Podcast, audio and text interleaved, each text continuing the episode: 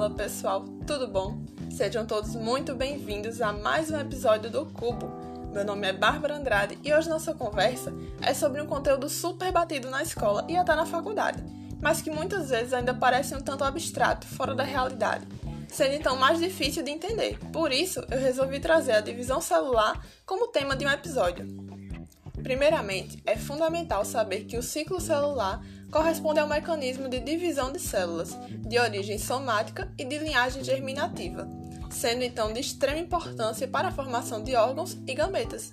A divisão celular é precedida da fase chamada intérfase, que é um período de intensa atividade metabólica justamente para preparar a célula para o momento da divisão celular propriamente dita, a qual é separada em dois tipos que não são estranhos aos nossos ouvidos, as conhecidas mitose e meiose. Agora, é importante identificar a situação em que cada uma dessas ocorre. A mitose é característica das células de linhagem somática e é responsável pela formação de todos os órgãos e tecidos do corpo. A mitose é considerada como uma divisão equacional, pois mantém o número de cromossomos da célula mãe e resulta ao final do processo em duas células. O processo todo ocorre em quatro fases, sendo a prófase a primeira fase, seguida da metáfase, anáfase e telófase. A prófase é marcada pela desintegração da carioteca, que é a membrana que recobre o núcleo, pelo desaparecimento dos nucleolos, condensação da cromatina, os centrosomos, que são as estruturas que contêm os centríolos, duplicam e migram para os polos opostos das células, além da formação das fibras do fuso a partir dos centrosomos e deslocamento dos cromossomos para a região mais central da célula.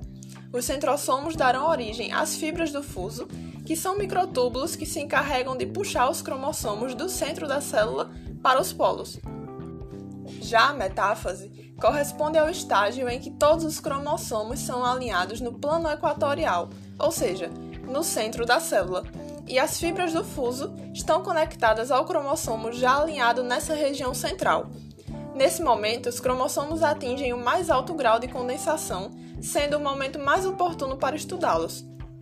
A anáfase inicia quando as fibras do fuso encurtam, puxando as cromátides irmãs de cada cromossomo para um polo da célula, em direção ao centrosomo. Ocorre a duplicação do número cromossômico celular e a célula adquire então um formato ovoide. A telófase é o estágio final da mitose, em que todos os cromossomos finalmente chegam aos lados opostos da célula. Na telófase, a maioria dos eventos são contrários aos ocorridos na prófase, como o reaparecimento da carioteca, descondensação dos cromossomos, desintegração das fibras do fuso e o direcionamento do centrosomo ao lado do núcleo. Por fim, ocorre a chamada citocinese, que pode ser dividida em animal e vegetal, e consiste basicamente na divisão física das duas células formadas ao fim da mitose.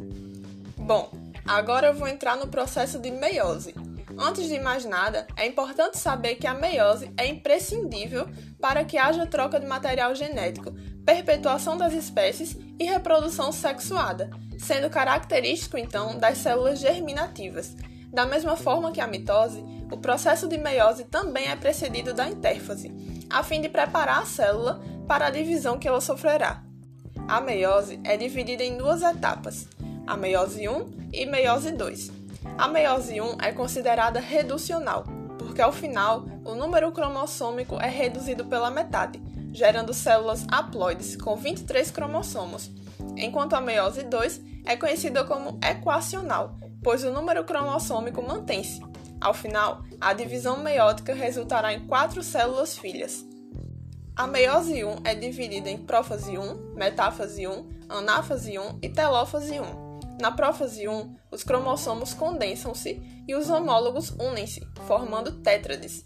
A carioteca e os nucleolos se desintegram, centrosomos duplicam e dirigem-se para o polo celular, formando as fibras do fuso. A prófase 1 é dividida em cinco subfases: leptóteno, zigóteno, paquíteno, diplóteno e diacinese. O paquíteno é uma subfase muito importante, porque é nela que ocorre o famoso crossing over, ou seja, a troca de segmentos entre cromossomos homólogos, também chamada de permutação, e que contribui fortemente com a manutenção da variabilidade genética da espécie. Durante a metáfase 1, as tétrades, os pares de cromossomos homólogos unidos, distribuem-se no centro da célula. Na anáfase 1, ocorre o encurtamento das fibras que puxam para os polos os cromossomos homólogos que estavam pareados no centro da célula. Já na telófase 1, os cromossomos chegam aos polos e o citoplasma se divide.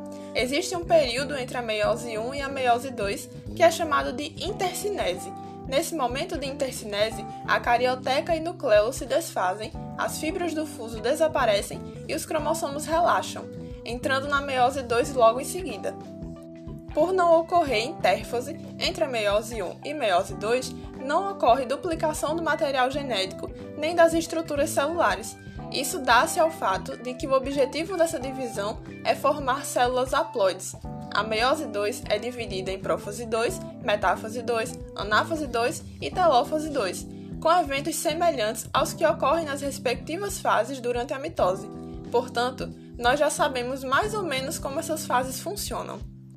Bom, eu vou ficando por aqui, espero ter te ajudado a entender esse conteúdo e se ainda tiver restado alguma dúvida, não se acanhe não, mande a pergunta no nosso Instagram, arroba o Cubo Podcast. Ah, não esquece de nos seguir aqui no Spotify, no Instagram e compartilhar com todo mundo que tu conhece.